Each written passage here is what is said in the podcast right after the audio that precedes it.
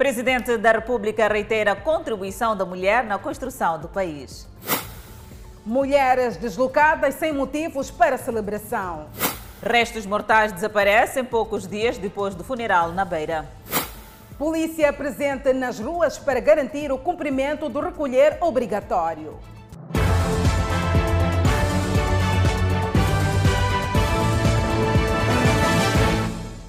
Boa noite, este é o Fala Moçambique. Estamos em direto e em simultâneo pela televisão, rádio Miramar e também pelas nossas redes sociais. O terrorismo em Cabo Delgado será tema de debate amanhã na Cimeira Extraordinária da SADC. O presidente da República, Filipe Nunes, falava durante a celebração do Dia da Mulher Moçambicana. Celebrações do Dia da Mulher Moçambicana, de olhos postos no terrorismo em Cabo Delgado.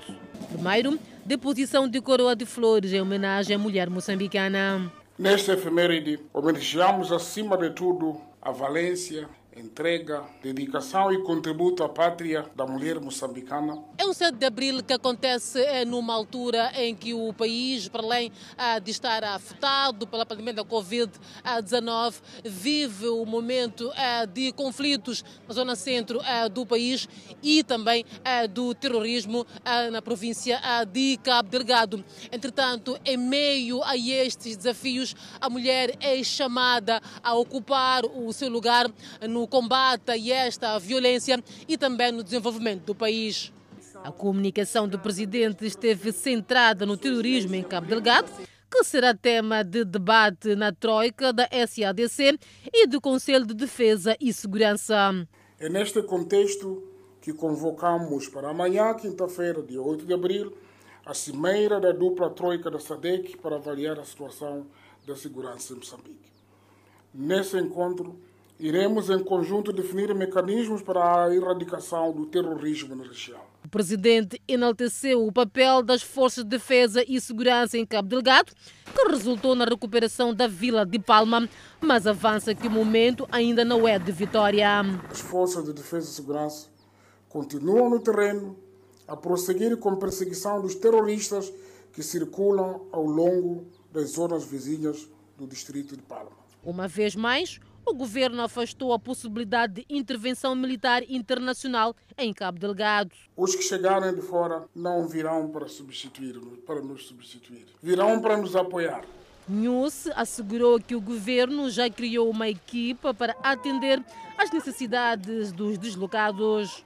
Muitas mulheres passaram o 7 de abril em situação de angústia, desespero devido aos ataques de insurgentes em Cabo Delgado. Enquanto isso, Adelaide e Isabel, autoridades afirmam que a população que havia se refugiado na mata durante a invasão à Vila de Palma já está a regressar, neste momento, às respectivas residências.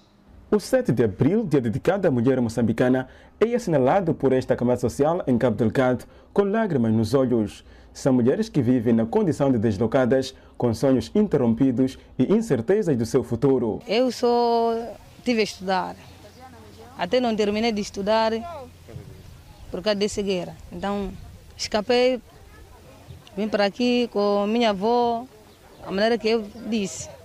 Se eu ficasse ali na minha casa, poderia fazer tudo. Mas pronto, como já fugi, problema de guerra, estou aqui, mas sempre o coração na minha cabeça, sempre conto como é dia da mulher moçambicana já chegou. Sifa Fak é uma de tantas mulheres que assinalam a passagem do seu dia fora da zona de origem por causa do terrorismo. Ela confessa que a data não tem o mesmo sabor. Quando chega esse dia, embora que lá é fora, mas cada um sabe que estou em casa. Aqui é difícil, tudo é difícil, a vida é difícil mesmo. Pior para nós deslocados. Apesar das histórias de sofrimento variarem de mulher para mulher, as nossas entrevistadas comungam no seu desejo. Estou a rezar para a guerra, essa guerra aqui acabar.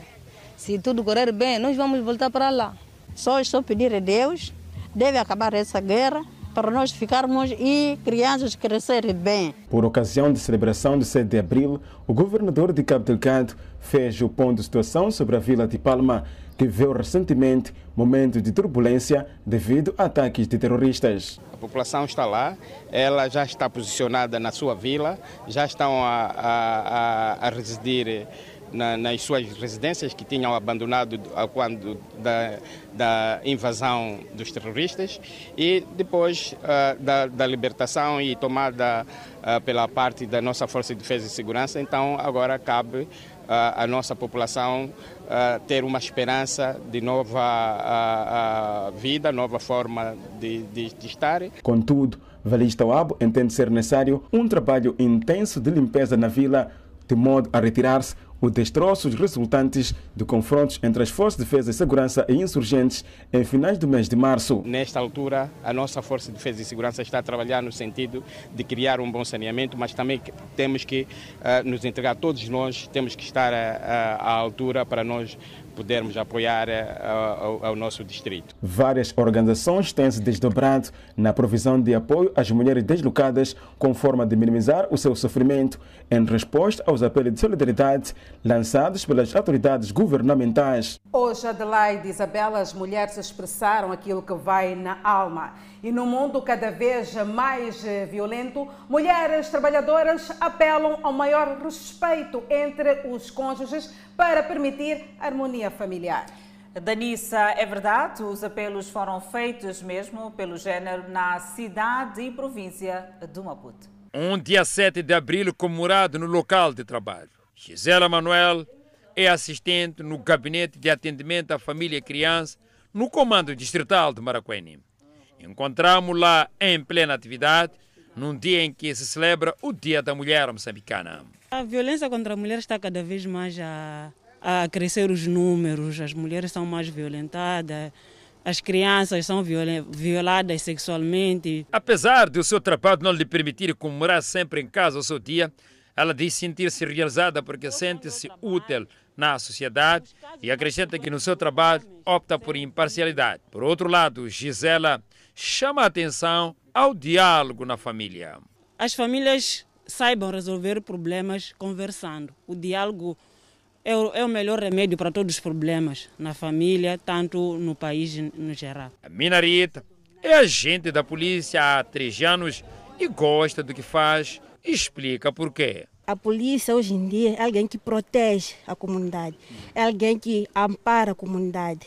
Qualquer dificuldade que a população passa, nós estamos lá para poder ajudar e amparar a comunidade. Ana Maria é decoradora e vende flores há 10 anos.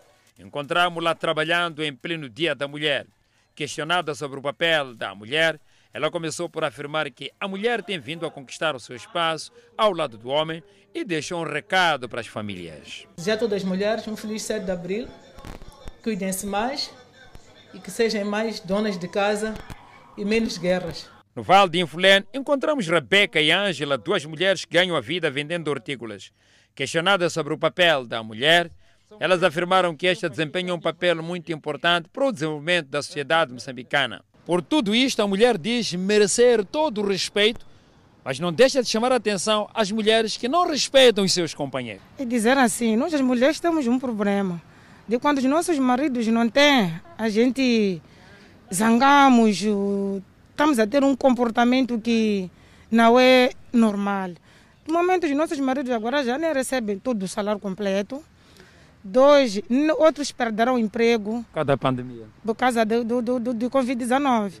Então, é desejar às mulheres dizer, aquilo que seu marido for a te dar, recebe aquilo que ele te deu. É porque ele não tem. Não vamos queimar os nossos maridos com óleo porque não nos deu presente. Não, marido é marido. Pode não ter presente hoje, mas amanhã ou em diante ele vai organizar. Por favor, mulheres. Porque a festa complementa-se com comida, essas mulheres do bairro Fomento da Matola em plena preparação das refeições.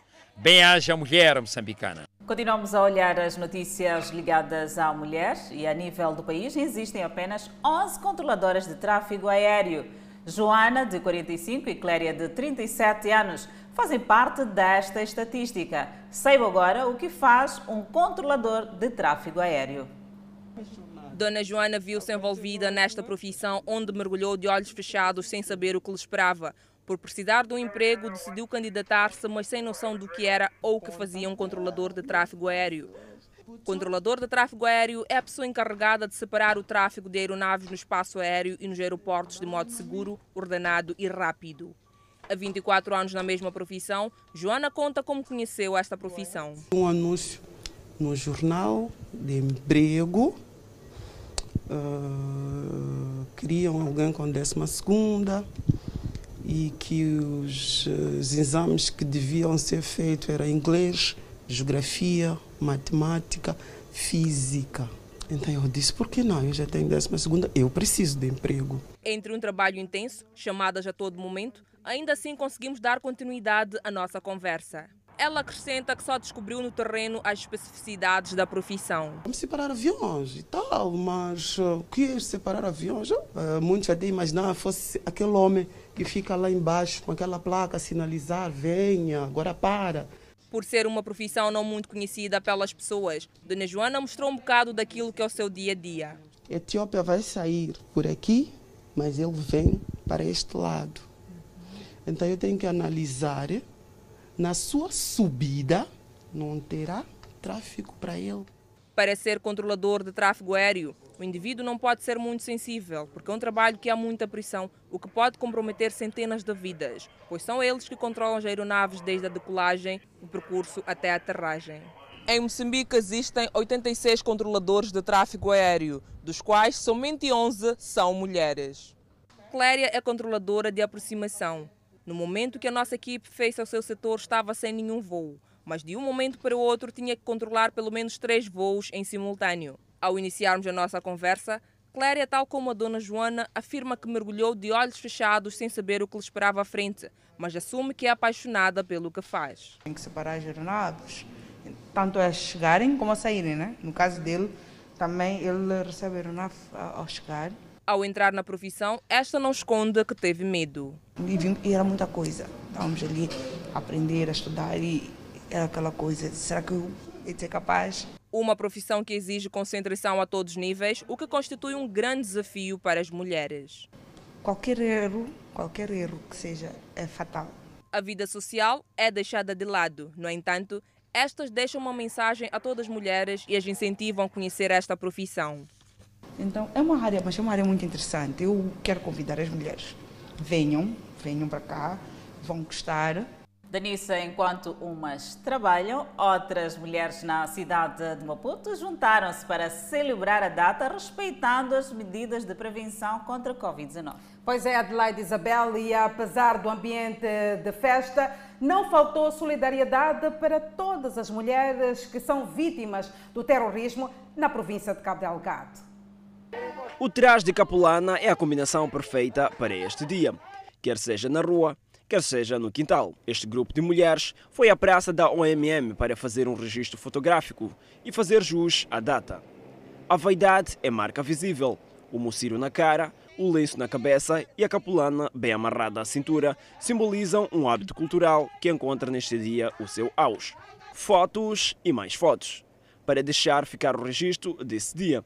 As máscaras não tiram a vaidade das mulheres, muito pelo contrário. Estamos aqui a comemorar o dia 7 de abril. Apesar da pandemia, nós estamos a comemorar respeitando o distanciamento, né? E estamos a usar a máscara e álcool. Nos mercados, as combinações de indumentária dão espaço ao útil e ao agradável, ou seja, trabalhar e divertir-se, mas tudo à medida certa. Quando do outro lado, a festa é feita nos quintais. A tradicional capulana encontra o seu momento mais alto de celebração num dia como hoje, 7 de abril. As mulheres procuram sempre vestir-se a rigor para fazer jus a este dia. A alegria é inquestionável. Apesar das máscaras, as vozes de celebração desta data saem em alto e bom tom, tal como se pode ver e ouvir. A mesa já feita chama a alegria das mulheres o dia tem um inestimável significado para elas. Para mim, dia 7 de abril representa o Dia da Mulher Moçambicana. Conforme vê, aqui estamos reunidos, é quase toda a família. Uma família unida, na qual preparamos este dia para que juntos possamos né, dividirmos do pouco que a gente tem.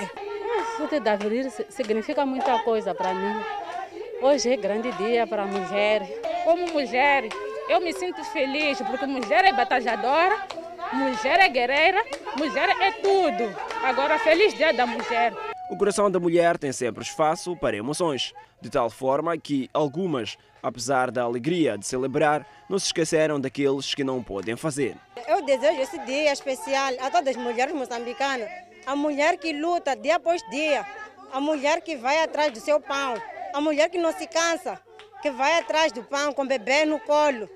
Faça sol, faça chuva. A mulher, durante a madrugada, sai para trabalhar. Então, dedico essa mensagem especial a toda mulher moçambicana, em especial as mulheres que se encontram em Cabo Delgado nesse momento, que Deus que tenha, que tenha compaixão deles, possa nos proteger e que essa guerra que está lá, que possa passar o mais rápido possível. Do outro lado, a música moçambicana acompanha o dia, enquanto a cozinha fica pronta.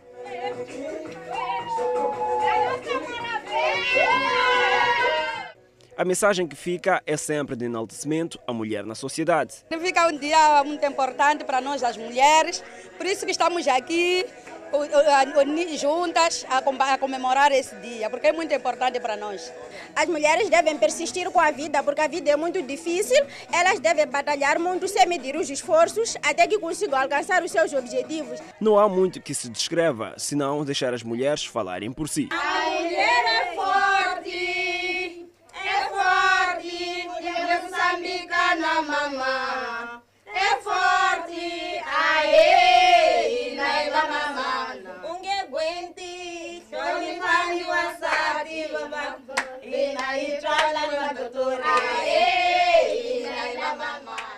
A mulher moçambicana é forte. Voltaremos a falar sobre a celebração do Dia da Mulher, agora ação policial. O primeiro dos 21 dias do novo período de recolher obrigatório foi ordeiro na capital moçambicana. A polícia saúda a postura dos munícipes e promete continuar com a fiscalização. 30 minutos antes das 22 horas, agentes da Polícia da República de Moçambique preparam-se para mais uma missão de patrulha nas ruas da cidade de Maputo. As instruções são claras. Fazer cumprir o decreto de recolher obrigatório entre as 22 e 4 horas medida que se estende para todas as capitais provinciais do país. É só seguirmos de acordo com as orientações que vamos receber aqui, que os oficiais estão afetos às viaturas para dirigir essa atividade que inicia daqui aos 5 minutos, quando for pontualmente, 22 horas. Estamos juntos? Em colunas, as temíveis viaturas Mahindras acionam sirenes. O relógio já marcava 22 horas. A nossa reportagem acompanhou de perto a operação. Ruas e avenidas quase que desertas, mas houve quem desafiou as normas. Ah, já chegou, né? Quê? Já chegou em casa? Aqui sim. Ah, então pronto. 15 anos na tropa. Agora estou com 60 anos eu. Vai para onde? Está a voltar de onde? Estou a voltar de casa de a minha senhora. Ah, da tua senhora, sim, vai para a tua casa. Sim, sim. Então vai lá para cá. Já são horas de recolho obrigatório. Uma pequena agitação na 12ª Esquadra. Este jovem é levado às celas por supostamente ter agredido a mãe e ter sido flagrado ao consumir álcool na via pública. Também está agredido a sua mãe? Não. Onde é que ela está a esta altura? Essa altura está em casa. Minha mãe já perdeu a vida. Por que está aqui? Eu estou aqui no centro que está a consumir álcool. Onde, onde, onde está o álcool que traz? O meu álcool está a consumir. Eu bati aquela nossa tradicional. Ao fim da jornada, a polícia fez um balanço positivo do primeiro dos 21 dias do recolher obrigatório. Nós estamos satisfeitos eh, como autoridade policial. Eh, estamos confortáveis com o comportamento eh, que vivenciamos e vocês puderam muito bem testemunhar isso.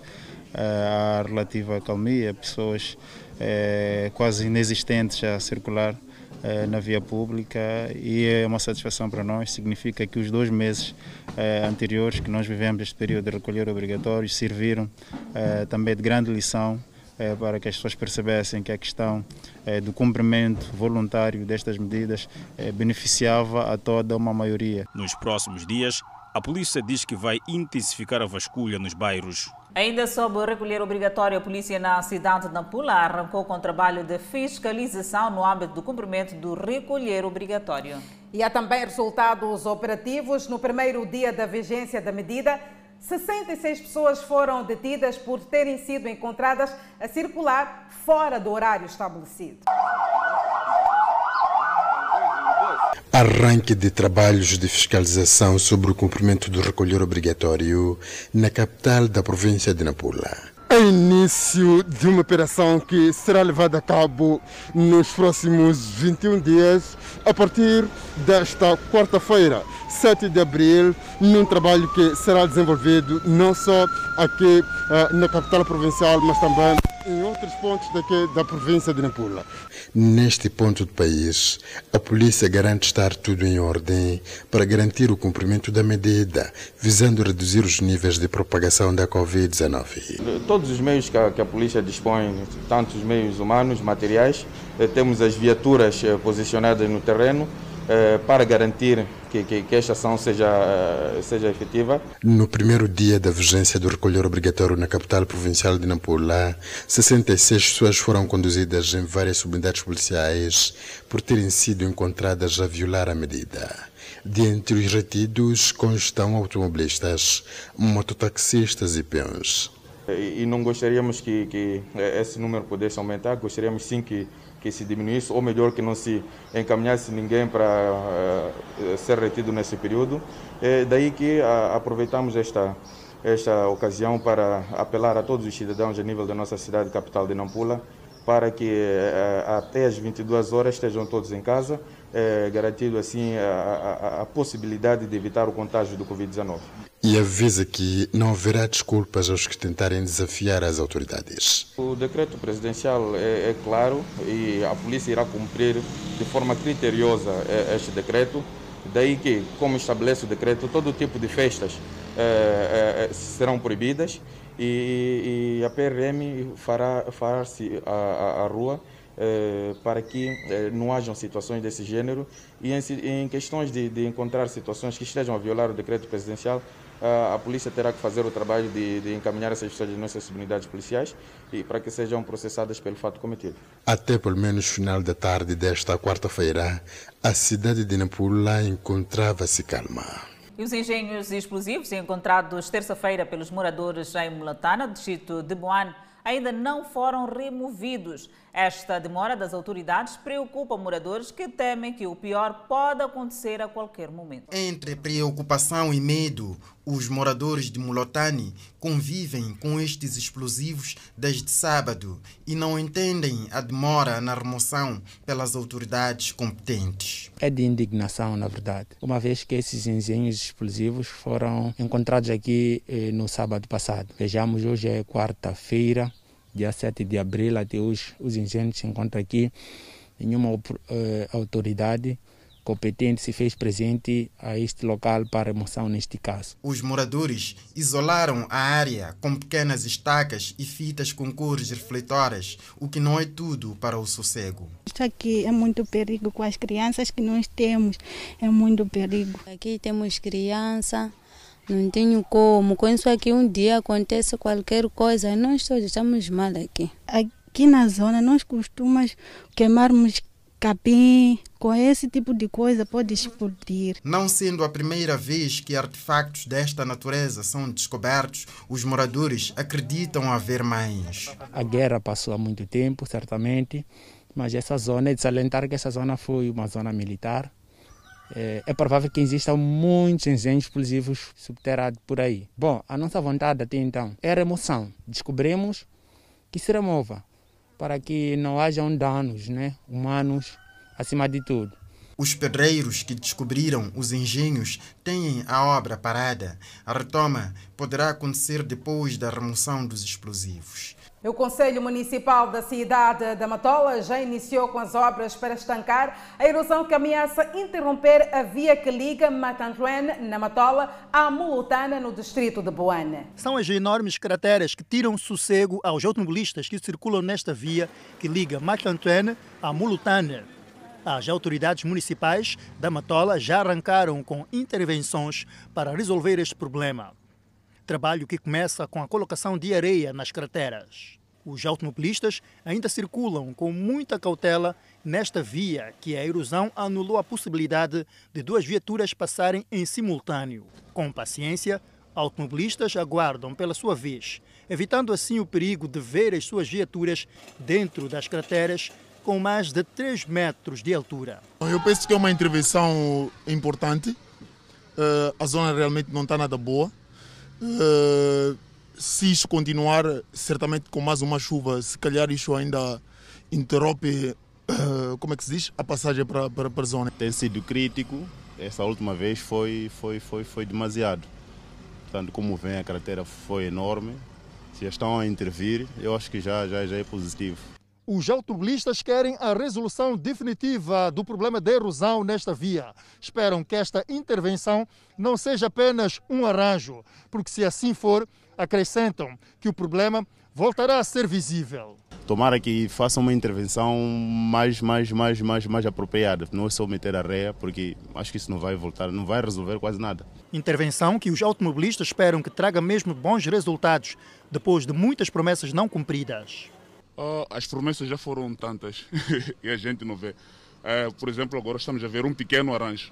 Esse pequeno arranjo pode ficar por aqui e se cai alguma chuva, de repente volta tudo ao mesmo estágio. Né? Tranquilidade pelo início da intervenção do município da Matola, mesmo sem o conhecimento do término das obras por parte dos que aqui circulam com frequência. Uh, estão a resolver, não sabemos quando é vão terminar mas pelo menos até aquele troço é uma mais-valia, porque quando chove essa situação aqui é complicada e é difícil o nosso acesso. A degradação da via Marc-Antoine-Mulutane preocupa os residentes dos dois bairros. Alguns automobilistas não conseguiram controlar as suas viaturas e, no período noturno, viram os seus veículos dentro das carteiras provocadas pela erosão. Seguimos com as notícias ligadas ao novo coronavírus. A Organização Mundial da Saúde está preocupada com acesso à vacina e material de proteção contra a Covid-19 em África. A informação foi avançada pela diretora regional deste organismo no âmbito da passagem do Dia Mundial da Saúde. Num contexto de escassez de abastecimentos essenciais, os países africanos foram colocados no fim da linha em termos de acesso a kits de teste à Covid-19, a equipamento de proteção individual e agora a vacinas. Dos 548 milhões de doses da vacina contra a Covid-19 administradas em todo o mundo, apenas 11 milhões, ou seja, 2%, foram realizados em África, enquanto o continente representa cerca de 17% da população mundial. Há mais de um ano vive-se insegurança e a incerteza da pandemia mas a chegada da vacina reacendeu a esperança. Sr. Guilish Rodas, 83 anos de idade. Ela é diabético do tipo 2. Há 3 anos tem dificuldade de fala. A filha o acompanha feliz com a possibilidade de ele ser imunizado, mas o cenário revela ao contrário. Precisa de tomar medicamento, precisa de picar insulina, por exemplo, como meu pai. Meu pai nem anda. Eu tive que alugar caro para vir aqui. Para além do Sr. Guilis, mais pessoas mobilizadas para a vacinação tiveram que regressar sem conseguir. É triste, é triste. Estou a ver aqui gente mais velha que eu a sofrer. É, é, é triste, é triste. Nós viemos para aqui, madrugamos e eu cheguei aqui, eram quatro horas. Isso que era aquela coisa para sermos primeiro, mas cheguei, tinha outros já tinham chegado primeiro. Só que quando já é sete e meia, oito e meia, dizem que não, não sabem de nada, porque é que nós estamos aqui. E nós dissemos, não, não é possível, porque essa pessoa que me mandou essa mensagem é a única pessoa que estava a escrever lá. Não pode ser outra pessoa. Que, onde foi buscar esses nossos números todos? São apenas exemplos, não só África ou Moçambique. Países como Haiti vivem um drama da vacina.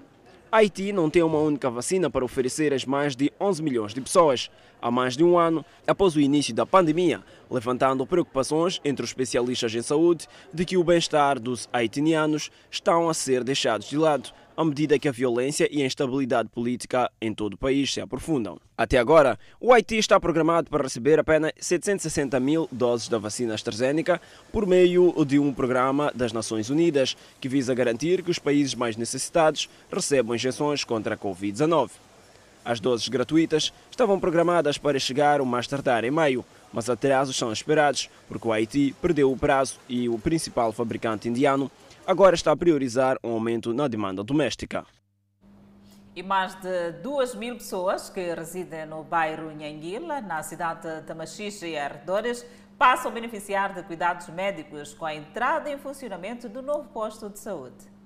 Há muito que a população deste bairro clamava por uma unidade sanitária para reduzir a distância que era percorrida para ter acesso aos cuidados médicos. Contam que eram obrigados a ter que percorrer cerca de 10 quilômetros para chegar ao centro de saúde Joaquim Chissano, em Mabile, considerado o mais próximo. Onde é que vocês iam para ter acesso aos cuidados médicos? Dambo, Cuana. E é longe daqui? É longe. Hoje, com este posto de saúde, vale a pena? Vale a pena, valeu muito mesmo. Percorríamos longas distâncias para o posto de saúde. E Agora com esta unidade tão feliz? estamos felizes, muito felizes mesmo. Sim, sim. Vamos fazer para cuidar? É, é, como? Vamos cuidar este hospital? E se vamos cuidar e... Não vão partir os vidros, não vão... Não, não vamos fazer tudo isso aí. Vamos cuidar bem como ah, o nosso posto de saúde. Deste posto de saúde comunitário, a população que vive aqui em Anguila apenas vai se beneficiar de atendimentos primários. Entretanto, a idilidade de Machixe garante que poderá ampliar para um centro de saúde, onde também terá uma maternidade. Este empreendimento é mesmo para servir como posto comunitário de saúde, mas com a intenção dele poder crescer, é daí que nós tivemos que pedir à comunidade, aos proprietários das benfeitorias que estão aqui em volta. E a quem nos cedeu esse espaço, para ver se podem nos ceder mais para alargar a zona ou o espaço do mundo, ampliarmos as infraestruturas e podermos fazer com que cresça e seja um centro de saúde. Será ampliado, há necessidade de passar-se para um centro de saúde para ter maternidade, porque para além eh, da população residente aqui, pertencendo ao distrito de Machixe, temos também residentes de Nzalo, aqui pertinho, eh, que é distrito. Benedito Manuel é o técnico afeto a esta unidade sanitária. Explica que serviços serão prestados neste posto. Eh, Este é um posto, eh, tal como se diz o nome, um posto de socorro, só para o, o- o atendimento de primeiros socorros. No entanto, os primeiros socorros, como por exemplo o, o atendimento à malária, diarreias, eh, vômitos, alguns pequenos traumatismos, portanto, por exemplo, feridas, vai se atender aqui. Esta unidade hospitalar foi construída com fundos do município da Machixe e está orçado em 800 mil meticais. E no próximo bloco, detidos indivíduos iniciados no consumo e venda de droga em Maputo. Não sai daí que voltamos dentro de instantes para olhar para esta e também outras notas informativas. Até já, nós esperamos por si. Foram detidos em Marraquém quatro indivíduos indiciados no crime de venda e consumo de droga. Na sua posse foram apreendidos 600, 600 gramas de suruma. São jovens com idade escolar mergulhados no mundo do crime. Os jovens com 21, 22 e 23 anos foram surpreendidos pela patrulha policial a consumir suruma em Maracué, província de Maputo. Trata-se de um trabalho coordenado entre a Polícia de Proteção e o CERNIC que foi possível neutralizar nas suas residências quatro indivíduos indiciados no crime de venda e consumo de drogas. Os jovens que se assumem como consumidor há mais de um ano dizem que entraram no mundo das drogas por razões diversas. Há quanto tempo fuma eh, suruma? Já há três anos. Há três anos. O que de bom encontrou na droga? Como? O que de bom encontrou na droga? Diz que foi boa. O que Não. de bom encontrou na droga? Não encontrei nada de bom. Somente só gostei daquela sensação na hora só. Não encontrei nada de bom. Quantas vezes já esteve aqui? É a primeira vez. Então precisa de quantas vezes vir aqui ao comando para poder deixar? Não preciso de vir nem mais nenhuma vez. É questão de eu me contentar eu mesmo e largar. É, na verdade, eu fumo como estimulante para fazer o trabalho. A droga era supostamente vendida por esta mulher que disse que vendia por opção. Tem filhos? Sim, tem. Seus filhos fumam? Não. Não? Por quê? Eu, não, acho que nunca fumaram. E, e gostava de ver os seus filhos a fumar? Não. O que é que vende para os filhos dos outros? Não é querer talvez fazer mal, é às vezes estar aflita. Num mundo cada vez mais violento, as drogas são apontadas como principais estimulantes para os jovens que enveredam pelo mundo do crime. Por isso mesmo, a Polícia da República de Moçambique exorta. E desde já apelar à comunidade da província de Maputo para pronta denúncia de qualquer ato criminal a tempo útil. A polícia alerta que vai continuar a combater todas as formas criminais na província de Maputo, incluindo a venda e consumo de droga através da Operação Boca de Fumo. E na série especial, vamos entrar no meio da crise que envolve um golpe contra a Igreja Universal em Angola. Mostraremos documentos e depoimentos exclusivos que dão indicação dos motivos e quem poderá estar por detrás de tudo isto.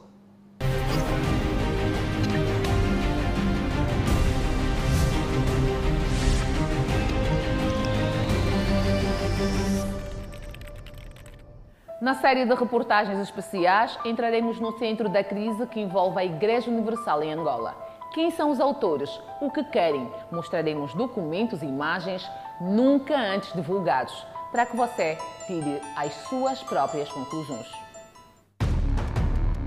Está machucando, é? O senhor está gravando? Olha, os, os agentes de Angola, a manifestação é pacífica. Um dizia assim que vamos lhe matar mesmo. Essa causa se tornou uma causa do Estado angolano.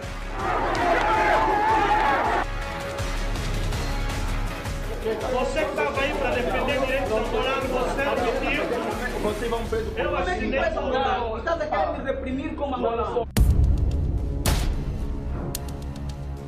Dia 28 de novembro de 2019.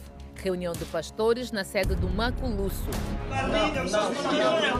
O início do golpe, agressões e invasão do templo. Prestem atenção à agressividade e truculência de pastores dissidentes e pessoas estranhas à instituição. É liderança financeira tudo convosco? Até quando isso? Que brincadeira é isso? Vamos lá na metodista. Um missionário até defende a palavra. Vocês qualquer dia vão preso por omitiram, muita coisa. Vocês vão preso por A nossa equipa conseguiu identificar um dos invasores como Ângelo Vita Kanga, um indivíduo que nunca foi pastor da Universal e que fez parte do grupo que entrou e agrediu missionários na sede da igreja em Luanda. Está instalada confusão na cúpula da Igreja Universal do Reino de Deus em Luanda. Encontramos o mesmo senhor em uma matéria do jornal O País, onde é acusado de tentar dar um golpe à direção do partido FNLA, sendo nomeado como secretário para os assuntos políticos de modo ilegal. Segundo a matéria, esta nomeação estaria à margem dos estatutos do partido. O jornalista também relata que sofreu ameaças, como sofrerão consequências por estarem a cobrir a tentativa de golpe. Parece que os atos de tomada de poder por meios ilícitos têm sido o modus operandi dos membros desta organização. É um crime. É um crime. Repare que na ata gerada na Assembleia Ilegal, realizada pelo grupo dissidente, do dia 13 de fevereiro, o senhor Ângelo Vitacanga é nomeado para secretário da mesa da Assembleia Geral, sem ao menos ser pastor da instituição. Segundo relatos, dezenas de outras pessoas estiveram na referida Assembleia na mesma situação, em mais um ato de ilegalidade e mais uma peça da construção do golpe contra a Universal no país. A igreja única ela está Valente Luiz Bezerra, João Antônio Bartolomeu, Felner Batalha, Pedro Garcia. Estes são alguns dos cabecilhas do grupo que orquestrou o golpe contra a Universal em Angola. Mas quais são as suas reais intenções? Tivemos acesso a depoimentos que podem nos dar a indicação da real motivação do grupo. Eu quero que os senhores me apontam um erro, um desvio de caráter meu. Me apontam, por favor.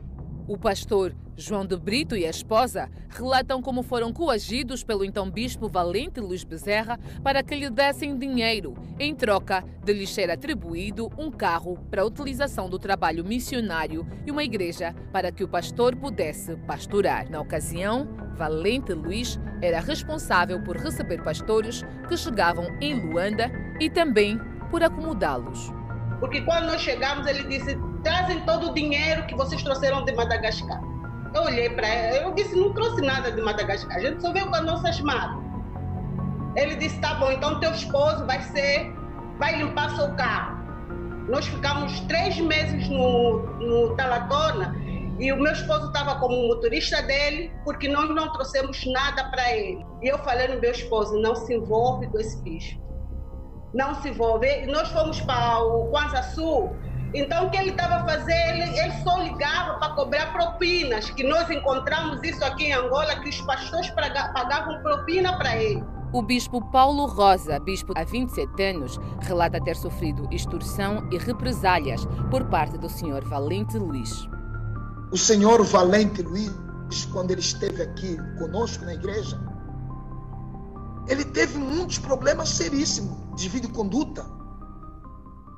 Como é que vão entregar a igreja a um líder, a um camarada que cobrava dinheiro aos pastores a fim de, de ter uma boa igreja. E ele tirou-me de Benguela sem, sem motivos e transferiu-me para, para o Ambo.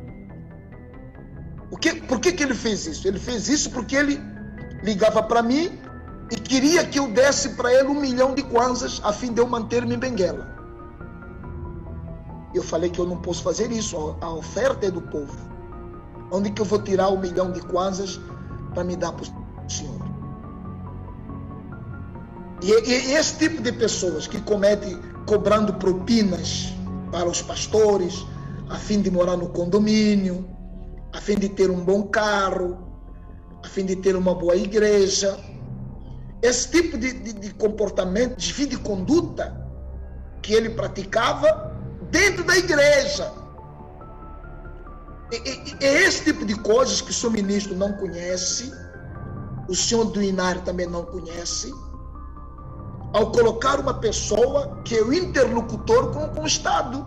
Porque ele tem desvio de conduta, ele não tem condições de ser líder da nossa igreja. Entramos em contato por telefone com o senhor Valente Luiz para o questionar sobre as acusações declaradas contra ele, mas sem sucesso.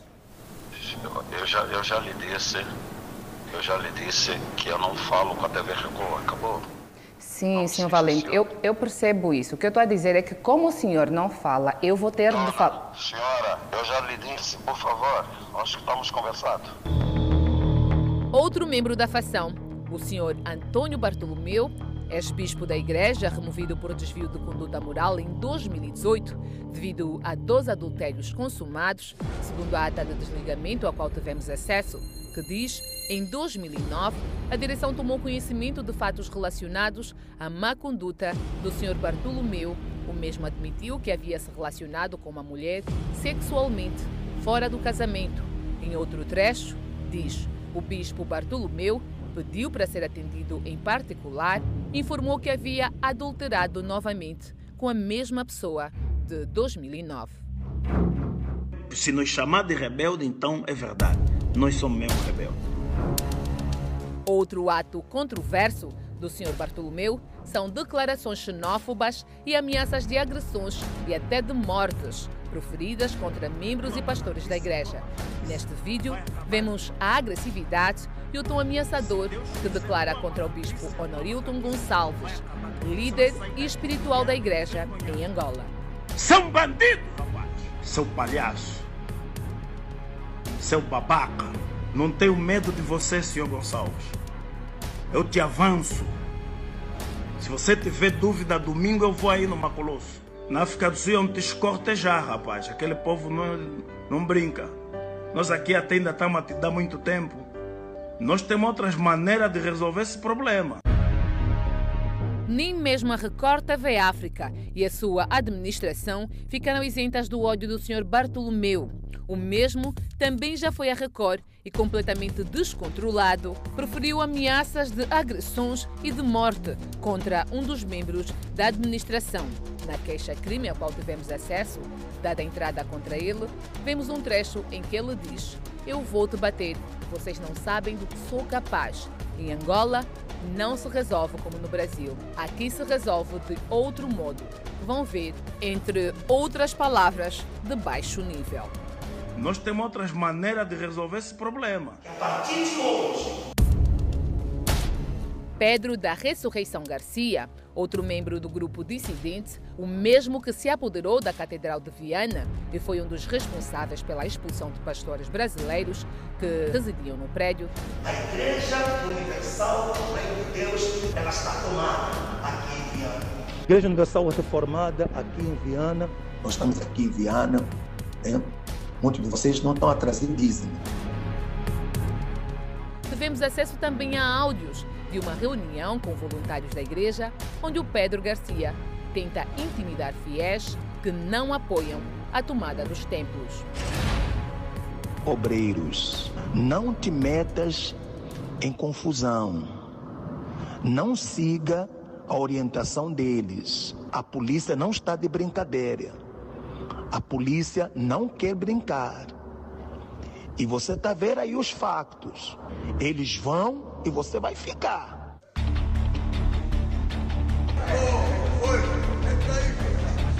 Há muitos outros casos de desvio de condutas morais e crimes cometidos por membros do grupo dissidente.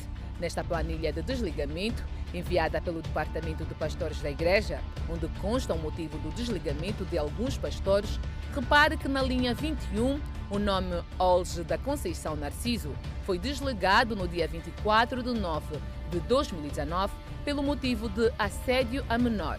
Já na linha 30, o Sr. Silva Moraes Francisco foi desligado no dia 8 de 1 de 2020 pelo motivo de prostituição. Outro caso é de um membro que entrou com uma queixa-crime e acusa um dos dissidentes de roubo de oferta, conforme diz na queixa apresentada, onde menciona coagido pelo pastor Pedro Tana, antes mesmo da data do cumprimento do voto.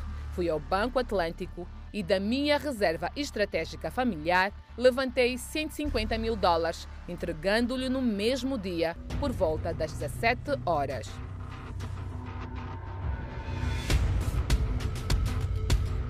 Repare que o Pedro Tana é o mesmo que neste outro vídeo expulsa um dos pastores de nacionalidade brasileira, alegando que a igreja estaria a passar por uma reforma. Por isso, ele seria o responsável a partir daquele momento. Você entende, né? Tanto a, a, a reforma da igreja aderiu é tomada. Tivemos acesso a um áudio exclusivo, onde Pedro Tana também confessa um adultério. Princípio eu, eu rejeitava, né? De princípio resistia, mas depois também fui deixando com que as mensagens fossem sendo trocadas. Então ela entra, ela entra, em alguns metros, alguns metros. Só tem a cadeira, tem o sofá. E foi, e foi assim, começou a, e aconteceu para conversar e daqui a pouco foi acontecendo, houve penetração. A outra parte brasileira é que não quer aceitar. A administração da igreja tem dezenas de queixas contra os referidos pastores dissidentes, sem até o momento terem sido dadas o devido andamento. Aqui nós temos uh, somente algumas das queixas que os nossos advogados deram entrada no Ministério Público. Algumas são todas estas? Algumas, porque as minhas mãos não poderiam uh, caber uh, as tantas queixas que nós demos entrada. Risco de violência iminente. Isso é datado de 24 de 12 de 2019. Nós temos aqui outra, 27 de 1 de 2020, 24 de 6 de 2020. Olha, se eu ficar aqui lendo, nós vamos ficar aqui muito tempo, porque é muita, muita, muita denúncia, muita queixa que nós fizemos. Está machucando, é. O senhor está gravando? Olha, os, os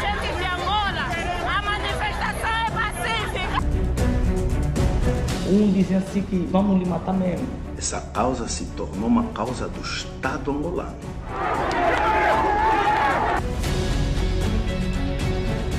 Você que estava aí para defender direitos angolanos, você mentiu. No próximo episódio mostraremos atos ainda não divulgados realizados pelo grupo dissidente.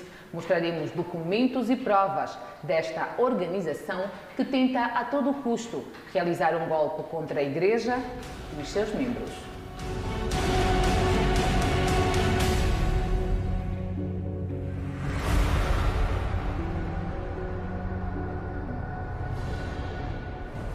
E para o próximo bloco, Moçambique registra mais 137 casos recuperados da Covid-19. Para acompanhar ainda, a Argentina registra maior número de casos de infecções diárias desta pandemia viral. Nós voltamos dentro de instantes. Até já. A Argentina registra maior número de infecções diárias da Covid-19 desde o início desta pandemia viral. Os dados foram divulgados no momento em que o governo de Alberto Fernandes, que fica isolado após a Covid-19, avalia diferentes medidas para restringir a circulação de pessoas diante de um preocupante crescimento do número de leitos ocupados em unidades de terapia intensiva.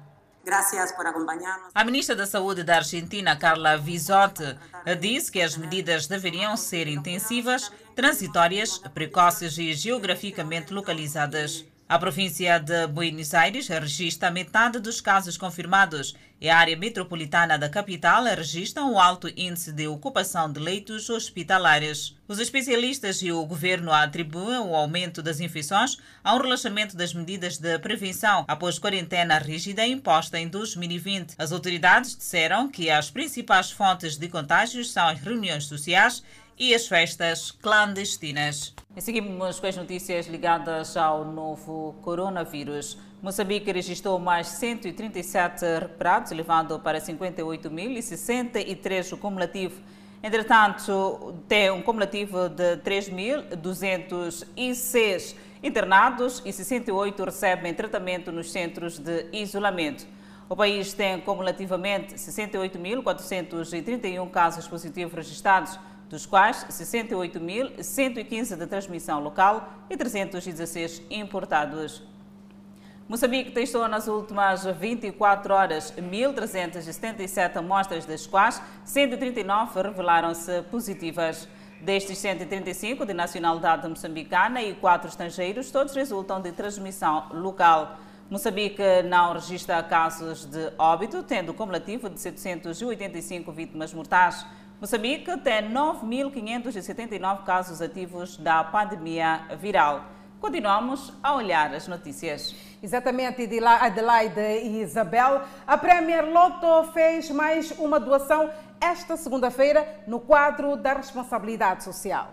Foram 400 mil meticais doados pela Shirmof, uma academia de mulheres baseadas na cidade de Nampula mas uma doação da Premier Loto no âmbito da sua responsabilidade social na cidade de Nampula. Depois de uma doação de mais de 300 mil meticais de materiais de higienização feito ao Hospital Central de Nampula este ano, esta foi a vez da Girl Move, uma organização que trabalha com mais de mil mulheres entre adolescentes, jovens e adultas em diversas atividades. A Girl Movie Academy é um projeto que quer inverter o ciclo de pobreza entre as mulheres moçambicanas. Foi por isso que a Premier Loto não precisou pensar duas vezes para fazer a doação, tal como faz para as outras organizações. Uh, doamos uh, vários produtos alimentares e escolares para o infantário aqui no estado de Nampula. Este ano uh, doamos produtos de higiene e proteção para o Hospital Central de Nampula. E continuem também apoiando outras organizações que estão também neste ramo ou que fazem acontecer ou que fazem mudança no nosso país. Feliz Dia da Mulher Moçambicana!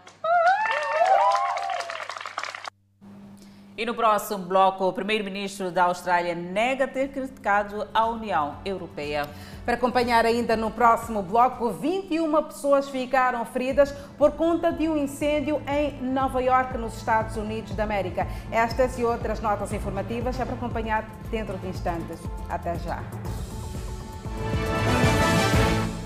De volta ao Fala Moçambique, o primeiro-ministro da Austrália disse esta quarta-feira que não criticou a União Europeia por não receber as doses da vacina AstraZeneca. Scott Morrison disse que mais de 3 milhões das doses não chegaram à Austrália, o que afetou a distribuição de vacinas no país.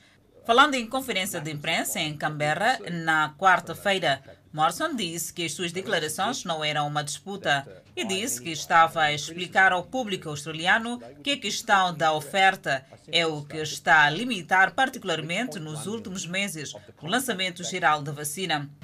Ele disse ainda que vai escrever novamente à União Europeia e à AstraZeneca, solicitando que envie um pedido completo das doses da vacina. Morrison disse que algumas das doses serão enviadas para ajudar sua vizinha Papua Nova Guiné a lidar com o aumento das infecções por novo coronavírus. Convidamos a um breve intervalo, mas antes a previsão para as próximas 24 horas. No norte do país, Pemba 30 de máxima, Lixinga 25, Nampula 26. Seguimos para o centro do país, onde Tete terá uma máxima de 31, Quelimane 30, Chimoio 27, Beira 29. Na zona sul, Vilanculo poderá registrar 31, Inhambane 32, Xaixai 30, Maputo cidade de máxima poderá registrar 31 graus Celsius. Temperaturas amenas é o que vão se fazer sentir. No Dia da Mulher Moçambicana, o Fala Moçambique começa uma série sobre mulheres inspiradoras da nossa sociedade. E a nossa primeira entrevista é com a nova apresentadora da televisão Miramar. Falo de Neima Alfredo. Ela conta os desafios que enfrentou para se tornar uma mulher que inspira muitas outras mulheres. Esta história que convidamos a conhecer.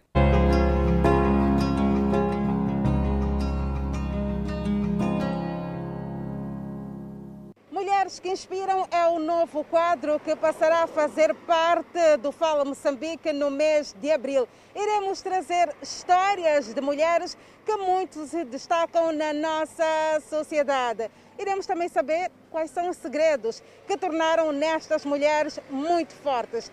E a primeira que iremos dar a conhecer é mulher.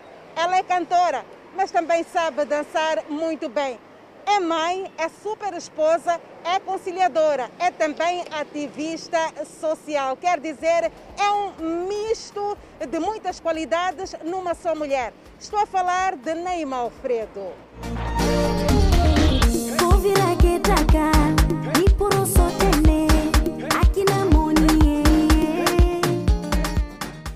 Neima, quem olha para si vê que é uma mulher muito alegre, super bem disposta e, acima de tudo, transmite muita paz. Eh, como é que fez para se tornar nesta mulher que inspira muitas outras?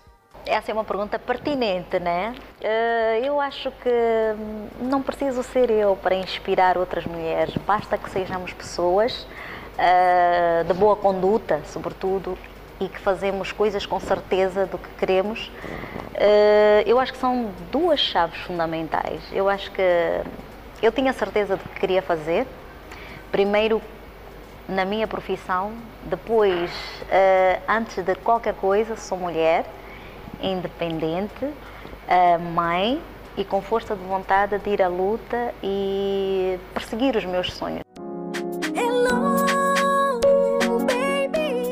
No palco, nos holofotes, nós vemos sempre aquela Neima cantar, a Neima brilhar, mais uma vez repiso, sempre alegre. Há algo marcante, negativo, que tenha ficado em seu coração que até hoje se ressente? Não diria que tive uma carreira, uh, carreira ou vida no seu todo, né? Fácil.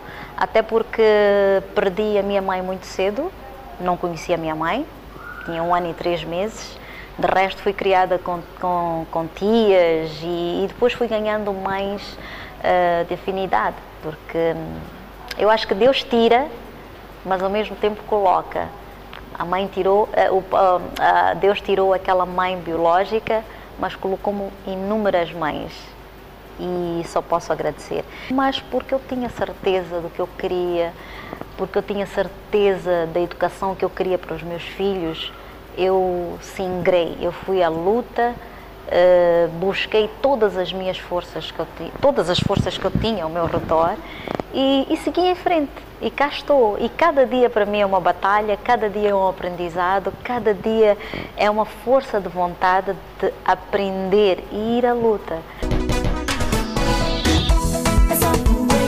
Estamos no mês eh, da mulher, é 7 de abril, Dia da Mulher Moçambicana. Que recado é que gostava de deixar para as mulheres que querem ter destaque na nossa sociedade? Falo de mulheres que querem se destacar na sua casa, na sua família, no seu meio de trabalho e não só. Que nós faremos o 7 de abril para nos reafirmarmos ou para nos afirmarmos. Olhemos para o dia a dia com fé, segurança, mas sobretudo autoconfiança. É o que eu acho que nós precisamos, de ter autoconfiança. Percebo que muitas mulheres até hoje não se confiam, não confiam na, na, no que fazem, não acreditam no que fazem. Muitas das vezes ficam receosas em começar ou recomeçar. Eu não tenho vergonha de recomeçar, não tenho vergonha de cair e levantar jamais. Então, muita força, mulheres, um feliz 7 de abril, tudo de bom e de melhor e continuem firmes, fortes e acreditem mais.